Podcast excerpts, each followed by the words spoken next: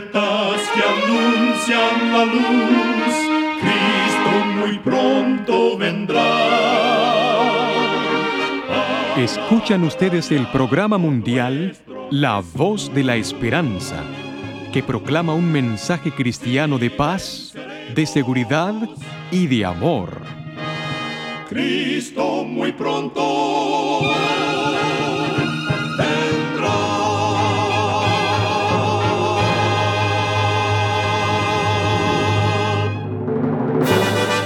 Con gran gozo queremos extenderle una cordial bienvenida al programa mundial La Voz de la Esperanza. Esperamos que el programa que hemos preparado sea de gran bendición para todos nuestros oyentes. Por más de 75 años, nuestro objetivo ha sido traer mensajes cristianos de paz, de seguridad y de amor. Esperamos que con la ayuda de Dios y de nuestros amigos oyentes podamos seguir predicando estos mensajes por muchos años más.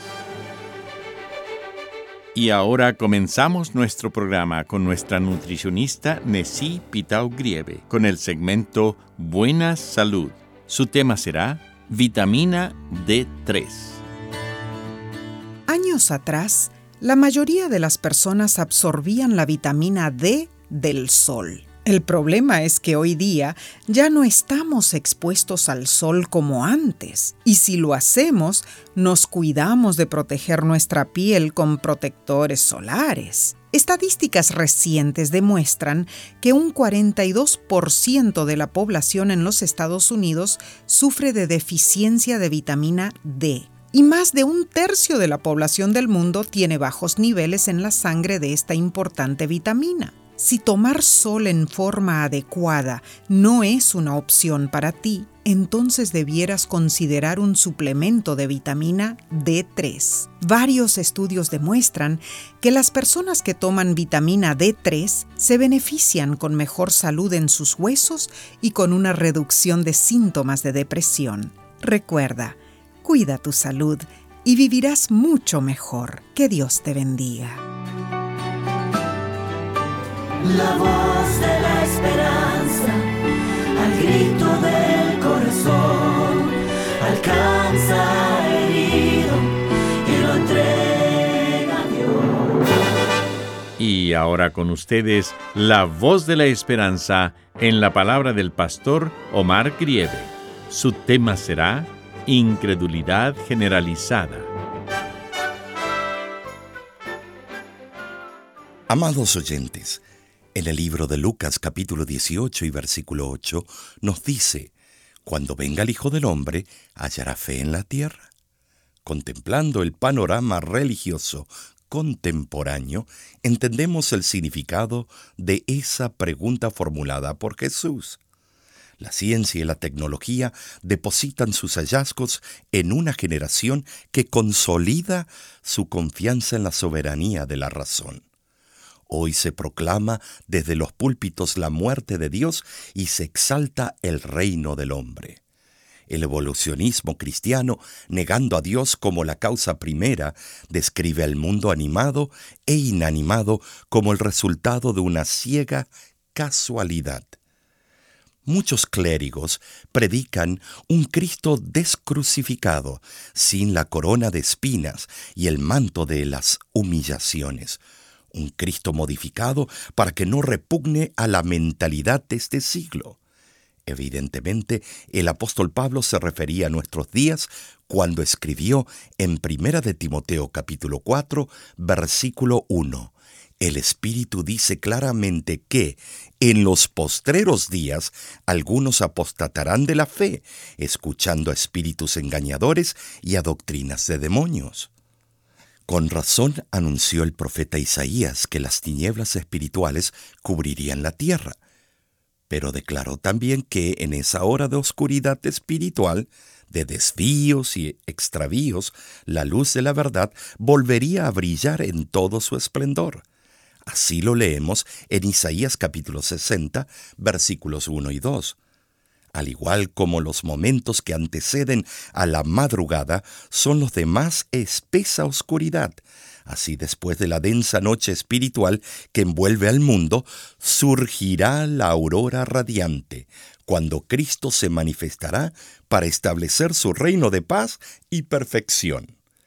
Aquel en cuyas manos está el destino de las naciones, intervendrá para desenmascarar el engaño y restaurar para siempre el imperio de la verdad. Envueltos en el seno del amor infinito, estaremos protegidos para siempre contra las embestidas sutiles del engaño. La mentira, la incredulidad y la duda serán erradicadas para siempre. Para los que confían en el Señor y en sus promesas, esta será una consumación gloriosa. Porque en esperanza fuimos salvos, pero la esperanza que se ve no es esperanza, porque lo que alguno ve, ¿a qué esperarlo? Pero si esperamos lo que no vemos, con paciencia lo aguardamos. Romanos 8, 24 y 25. El monumento al Cristo Redentor que se levanta sobre la roca del Corcovado en Río de Janeiro, Brasil, está entre las mayores estatuas del mundo. La construcción de la maravillosa obra exigió cinco años de intensa actividad y obedeció a un trabajo de estilización concebido por Paul Landowski, gran artista francés que murió en París a los 86 años de edad. Dicen los entendidos que el famoso monumento pesa casi dos mil toneladas se levanta sólidamente en un pedestal que mide ocho metros de altura. Cada mano de la estatua pesa ocho toneladas. La cabeza mide cuatro metros de altura y pesa veinte toneladas. Cada brazo pesa ochenta toneladas. El ancho de la túnica de la imagen en el centro es de 8.5 metros mide 30 metros de altura y tiene en su estructura la resistencia calculada para soportar vientos de 100 kilómetros por hora. Las agencias internacionales de turismo dicen en sus publicaciones que la estatua refleja el fervor religioso del pueblo brasileño. ¿Qué clase de Cristo se yergue en lo alto de aquella roca? Un Cristo cuyas manos son inactivas, incapaces de socorrer a los moradores de las favelas que vegetan a su sombra. Tiene pies, pero no desciende de su pedestal para encontrarse con estas multitudes desesperadas y afligidas. Tiene ojos, pero no ve los crímenes que se cometen en la gran ciudad. Tiene oídos, pero no oye el clamor de los afligidos que claman con desesperación. ¿quién formó un Dios o quién fundió una imagen que para nada es de provecho? Esta es la pregunta que nos hace el profeta Isaías en su libro en el capítulo 44 y el versículo 10. La Biblia presenta en pinceladas magistrales el contraste entre la supremacía de Dios y la inutilidad de los dioses creados por el paganismo. Mientras el Señor se manifiesta con demostraciones de poder, otros se inclinan ante dioses impotentes e inertes. Deuteronomio 10:17 afirma que Jehová vuestro Dios es Dios de dioses y Señor de señores, Dios grande y poderoso.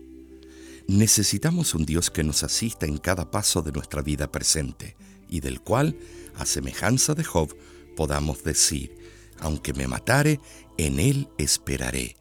Job capítulo 13, versículo 15. Felizmente tenemos un Dios con quien podemos contar en cada momento de nuestra existencia. Que Dios te bendiga ricamente. Vino dejando su grandeza para redimirnos del pecado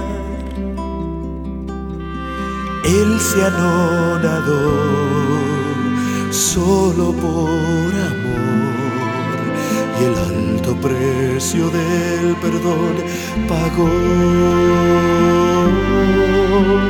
Hoy toda lengua alabe su gran nombre y adore todo pueblo de su amor. Cristo, Cristo, tu nombre es santo y dulce.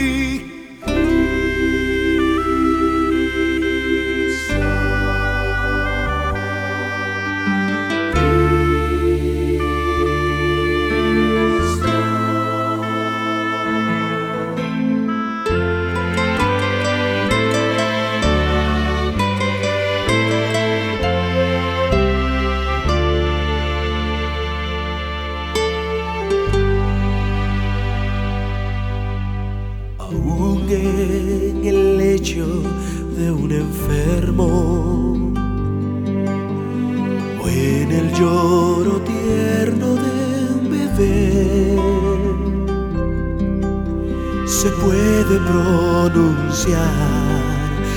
nombre de Jesús que calma y vivifica en plenitud. En ese nombre fuente brota de poder. No hay nombre más precioso que el de Emmanuel.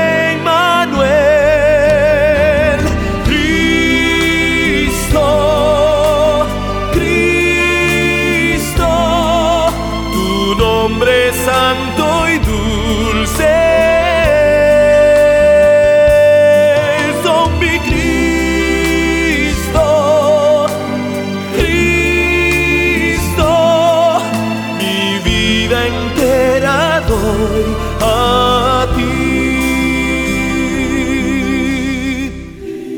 Cristo, nombre precioso, nuestro auxilio en la tribulación. En ese nombre encontramos paz, amor y esperanza.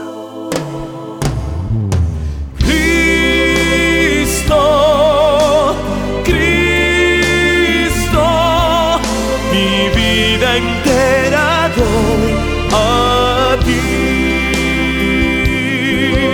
Mi vida entera a ti.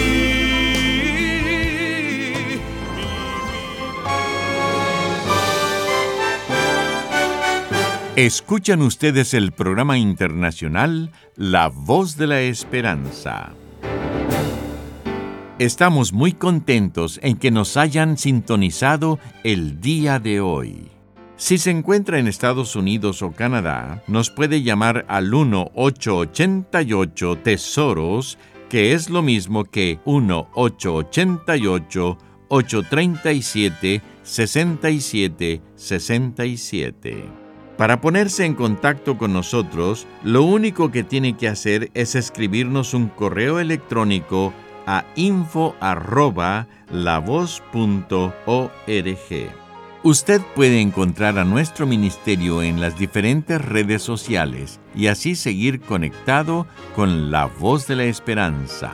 Encuéntrenos en Facebook entrando a www facebook.com diagonal oficial La Voz. Muchísimas gracias amigo, amiga oyente por su atención. Dentro de una semana, por esta misma emisora y a la hora de hoy, volveremos con otro importante mensaje espiritual. Y ahora, nos despedimos de nuestros oyentes diciendo a cada uno de ellos, Dios te bendiga y te guarde. Haga resplandecer Dios su rostro sobre ti y tenga de ti misericordia. Dios alce a ti su rostro y ponga en ti paz.